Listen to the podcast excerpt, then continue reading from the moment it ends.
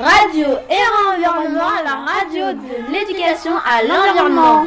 C'est la radio et Environnement, la radio de l'éducation à l'environnement. Vous écoutez le podcast La voix des experts avec Claude Gendron. Par rapport aux, Outre-mer, comment vous voyez l'énergie euh, dans les Outre-mer?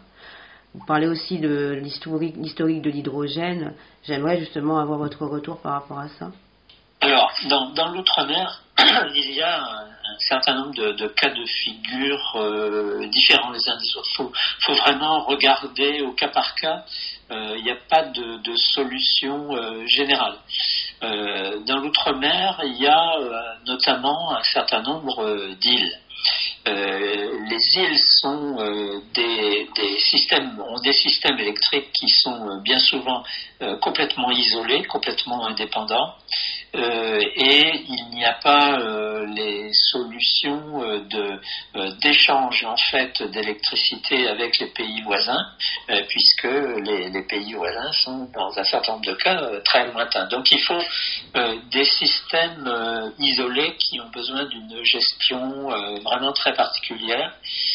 et en particulier, si on veut y développer les moyens d'énergie renouvelable, bah, il faut recourir au stockage et euh, là, il y a un certain nombre de solutions de stockage d'électricité qui se sont développées, qui certes conduisent des augmentations de coûts. Les, coûts de production euh, de l'électricité dans les îles sont forcément euh, plus élevés, mais il faut vraiment des solutions spécifiques, vraiment au, cas par cas.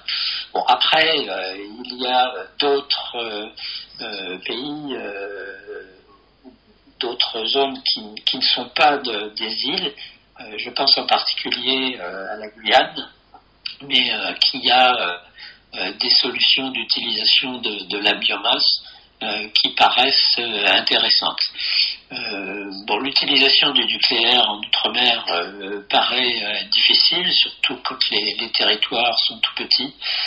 Peut-être qu'un jour on verra quand même des, ce qu'on appelle des small modular reactors, c'est-à-dire des toutes petites installations nucléaires qui, qui pourront répondre à la demande, mais, on en est encore très loin.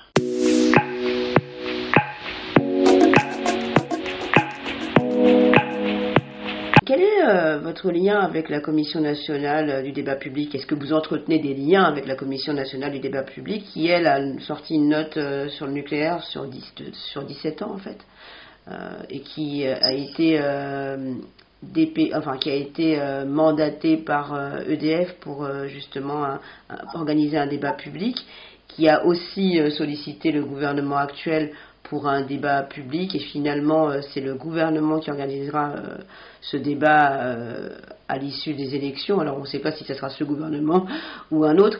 quel est votre retour par rapport à la CNDP Alors, la CNDP fait partie des organisations, c'est la, principale, qui organise du débat public autour de, tous les projets, pas seulement énergétiques bien sûr. Hein. Mm.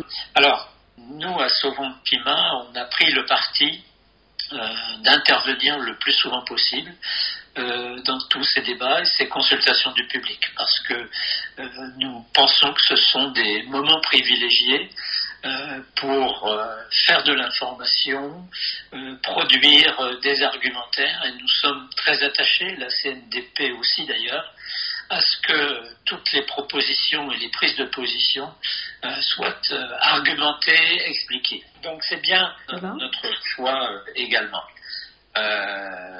Alors, il, est vrai que, et si vous regardez sur notre site internet, on a pris, on s'est exprimé à un certain moment de façon un peu critique vis-à-vis de la CNDP, euh, parce que dans certaines conclusions de, de débat, euh, on voyait plus souvent apparaître euh, des, oppositions que des accords. On, l'a vu notamment sur le le dernier débat sur les déchets publics, les déchets nucléaires, pardon. on, s'est exprimé sur le sujet et on s'est exprimé à d'autres moments mais on, tient euh, vraiment à, euh, publier euh, nos argumentaires et surtout, encore une fois, vraiment à, expliquer nos prises de position et à argumenter sur un plan scientifique. C'est vraiment l'ADN de notre association.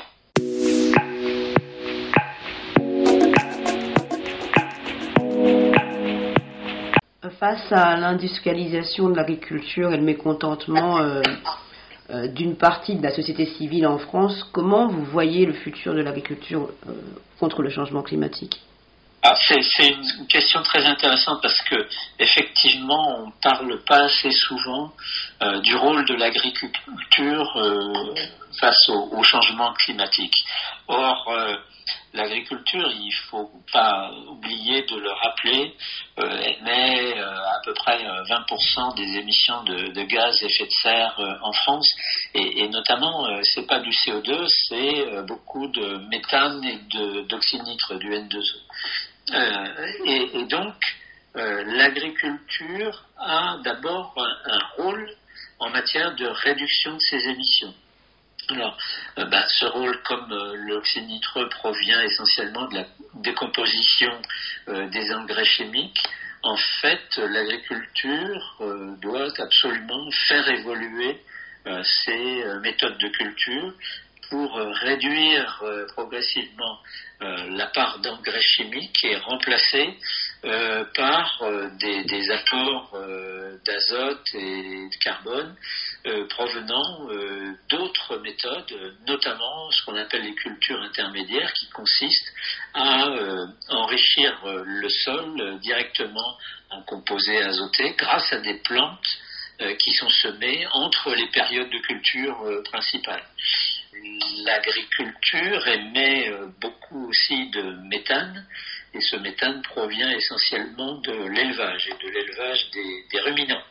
Euh, donc là aussi, euh, il y a une action à mener avec les consommateurs pour essayer de consommer moins de viande en provenance de ruminants, mais également pour les éleveurs, il n'est pas question de supprimer l'élevage bien sûr, mais pour les éleveurs à faire évoluer euh, l'alimentation des bovins euh, pour euh, la rendre plus adaptée et réduire, tant que faire se peut, la production de méthane. Enfin, l'agriculture peut réduire ses émissions en ne laissant pas tout ce qui est déchets agricoles et effluents d'élevage dans, la nature, puisque c'est là que se produit euh, l'émission de, de, méthane et de N2O. Donc en fait, la méthanisation de ces déchets euh, peut constituer une voie intéressante euh, pour réduire les émissions de CO2. En l'occurrence, le méthane est transformé en CO2, qui est toujours un gaz à effet de serre, mais qui est moins nocif euh, que le méthane. Donc vous voyez l'agriculture euh, a des solutions pour réduire sa contribution aux émissions de gaz à effet de serre.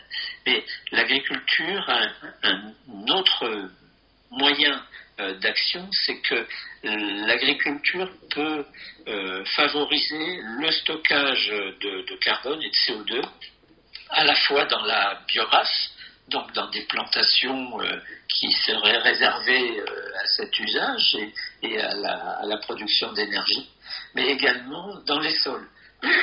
On parle souvent de la photosynthèse qui permet de, stocker, de pomper le CO2 de l'atmosphère euh, pour faire des feuilles et de la, matière verte, mais on, parle moins souvent du, carbone qui est stocké dans le sol même. Un, sol riche en matière organique est un sol qui euh, stocke du CO2. Et, donc là aussi, l'agriculture peut faire évoluer ces, méthodes de culture pour augmenter le stock de carbone et, donc euh, le pomper euh, dans l'atmosphère. Il ne faut pas rêver, l'agriculture ne pourra jamais compenser ce que l'homme rejette dans l'atmosphère complètement, mais elle peut quand même contribuer à sa réduction.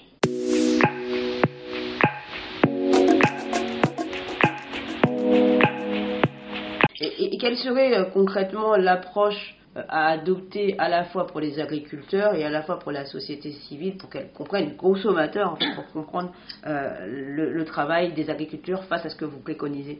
Il faut effectivement une action combinée. quand j'en parlais, par exemple, sur la, la, réduction de la consommation de, de, viande rouge en provenance des ruminants, on observe bien que le, cheptel bovin est en train de diminuer euh, doucement, euh, mais, mais ça ne peut continuer que si le consommateur lui-même est incité euh, à réexaminer sa consommation carnée. par exemple, en remplaçant de la viande bovine par de la volaille. Euh, dans, dans, le livre que j'ai produit moi-même euh, pour l'association. Euh, je rappelle cet exemple chiffré. si dans une famille, dans un couple, on remplace une consommation de viande rouge par semaine par une consommation de volaille, vous remplacez par exemple un beefsteak par une, une, escalope de, de, de poulet ou de dinde, eh bien, si vous faites ça euh, toutes les semaines de l'année, vous arrivez finalement à la fin de l'année à réduire votre euh, émission de gaz à effet de serre équivalente à celle que vous produiriez euh, en faisant 4000 km en, voiture à essence. Donc vous voyez, c'est, hmm. c'est quand même pas neutre et il faut arriver par des exemples de ce type à, à faire prendre conscience aux gens que leur alimentation est importante. Après, autre point très très important, euh, on parle beaucoup de favoriser le, local. Effectivement, quand on regarde la, contribution de nos aliments aux émissions de gaz à effet de serre, euh, le mode de production de ces aliments compte beaucoup, et également euh, son mode de transport et son mode de conditionnement. Donc, acheter des aliments produits localement et euh, pas, pas conditionné sous plastique, etc., ben, c'est euh, agir de façon efficace vis-à-vis de la réduction des émissions de gaz à effet de serre.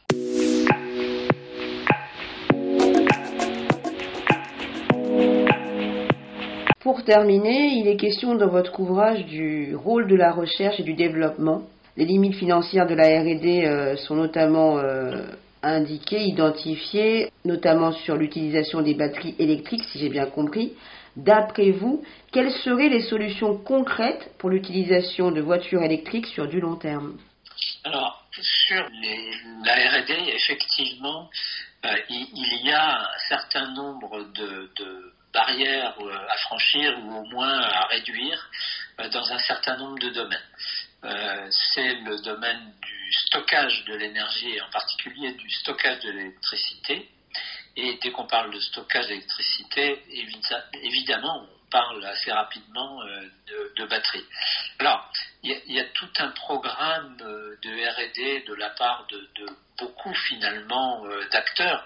ce sont des producteurs d'énergie, ce sont bah, des, des, fabricants de batteries, mais il y a énormément de monde dans, sur la planète qui travaillent sur des évolutions de, de constituants même des batteries. Euh, là aujourd'hui, euh, la batterie euh, la plus développée et sur laquelle il y a encore des recherches, mais, mais les, gains qu'on peut imaginer, les principaux ont déjà été faits. On, n'arrivera plus maintenant à des gains très importants, c'est la batterie lithium-ion.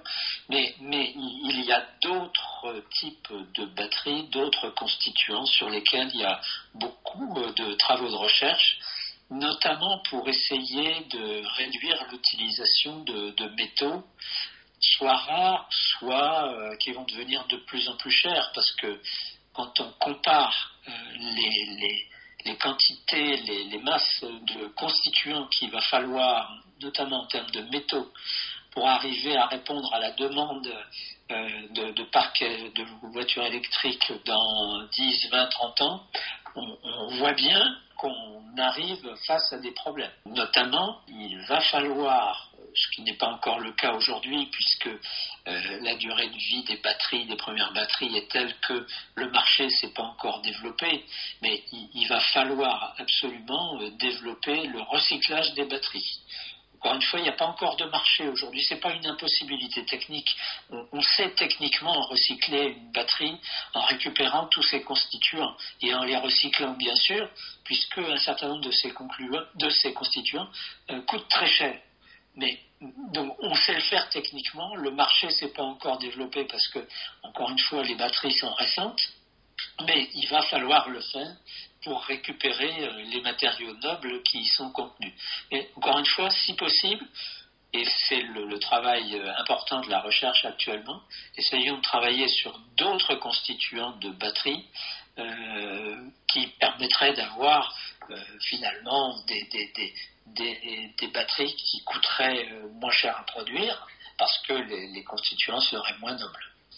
Merci Claude Gendron. Merci beaucoup à vous. C'était Claude Gendron, interviewé par Oumi Ahmed Mikidash pour Your Voice, la voix de l'expert, radio, ERA, environnement.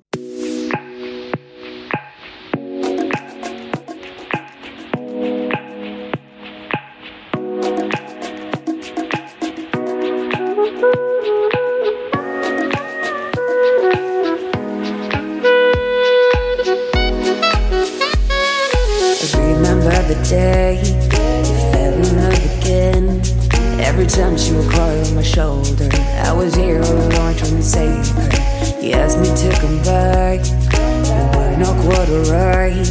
Every time she would cry on my shoulder, I was here all along trying to save her. And now you're telling me that it was not enough. I told you that some months ago, but guess it didn't count. I'm here for you, you know. Even if I'm not around, you can wake me up. I will try my best to make you feel alright.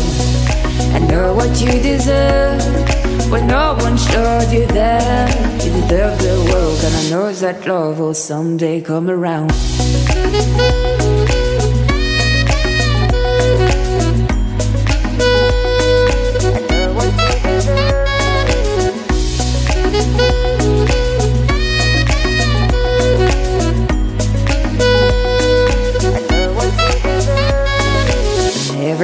Remember, it's alright. You're surrounded by people that love you. Whatever you need will go through and forcing you to stay. No matter if I'm okay, we can cry together if you want to. Forever I'll be there to support you. And now you're telling me that it was not enough. I told you that some months ago, but guess you didn't count. And now you're telling me that it was not enough. I told you that some months ago, but guess you didn't count. I'm here for you, you know. Even if I'm not around, you can wake me up. I will try my best to make you feel alright. I know what you deserve. When no one showed you that You deserve the world And I know that love will someday come around